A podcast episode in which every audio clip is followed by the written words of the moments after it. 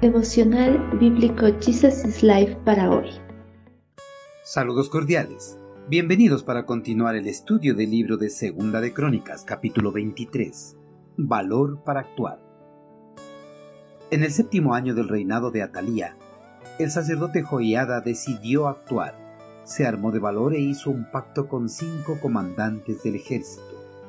Estos hombres viajaron en secreto por toda Judá y convocaron a los levitas y a los jefes de clanes de todas las ciudades para que fueran a Jerusalén. Entonces se reunieron frente al templo de Dios, donde hicieron un pacto solemne con Joás, el joven rey. Joiada les dijo, Aquí está el hijo del rey, ha llegado el momento para que él reine. El Señor prometió que un descendiente de David sería nuestro rey. Después de siete años de gobierno de la reina madre Atalía en el trono de David, el sacerdote Joiada, al ver que el príncipe heredero legítimo al trono de Judá tenía la edad suficiente y la capacidad para gobernar el reino, se armó de valor y tomó medidas para deshacerse de la usurpadora idólatra. El sacerdote pacientemente había esperado el momento oportuno, y por fin el momento había llegado. Después de siete largos años de soportar la maldad y la idolatría de la soberana, el momento de restaurar el orden divino de la monarquía judía había llegado. Joiada actuó rápida y decididamente. Hizo un pacto con cinco comandantes claves de la guardia del palacio. Se aseguró la lealtad de ellos. Los comandantes viajaron en una misión secreta por toda Judá y convocaron a los levitas y a los príncipes de todas las ciudades para que fueran al templo del Señor en Jerusalén.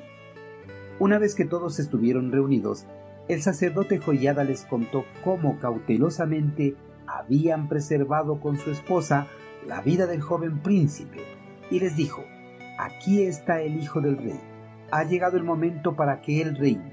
El Señor prometió que un descendiente de David sería nuestro rey.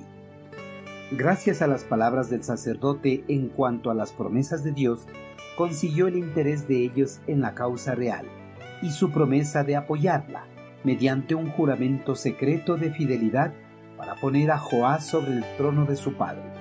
La promesa de Dios a David sobre su dinastía es una fuerza que infunde confianza y da decisión. Por eso todos los presentes unánimes decidieron apoyar la causa. En total acuerdo planificaron el derrocamiento de la reina y escogieron un día de reposo como el día para actuar. Probablemente el día para actuar sería en una de las fiestas anuales, cuando había una reunión general de la nación en la capital. Atalía, al haber asesinado a todos los posibles herederos al trono de Judá, gobernaba en total tranquilidad, sin temor de que alguien tramara su derrocamiento. Al menos eso creía.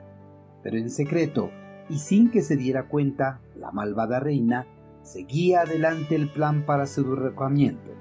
El pueblo de Judá estaba tan unido en el odio hacia la reina que casi no quedó nadie que le informara sobre lo que iba a suceder.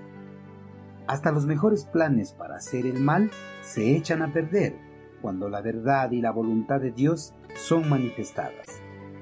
Queridos hermanos, a pesar de que pudo haberle costado la vida, el sacerdote Joiada se armó de valor e hizo lo correcto al restaurar la adoración en el templo del Señor y al ungir a Joás como nuevo rey de Judá, cumpliendo así la promesa de Dios hecha a David. Hay momentos cuando se debe tomar medidas para corregir un mal o declarar lo que es correcto. Hermanos, cuando estemos al frente de situaciones que no estén en conformidad a la palabra de Dios, debemos armarnos de valor y actuar. En el amor del Señor, debemos amonestar a las personas para que no persistan en sus delitos y pecados.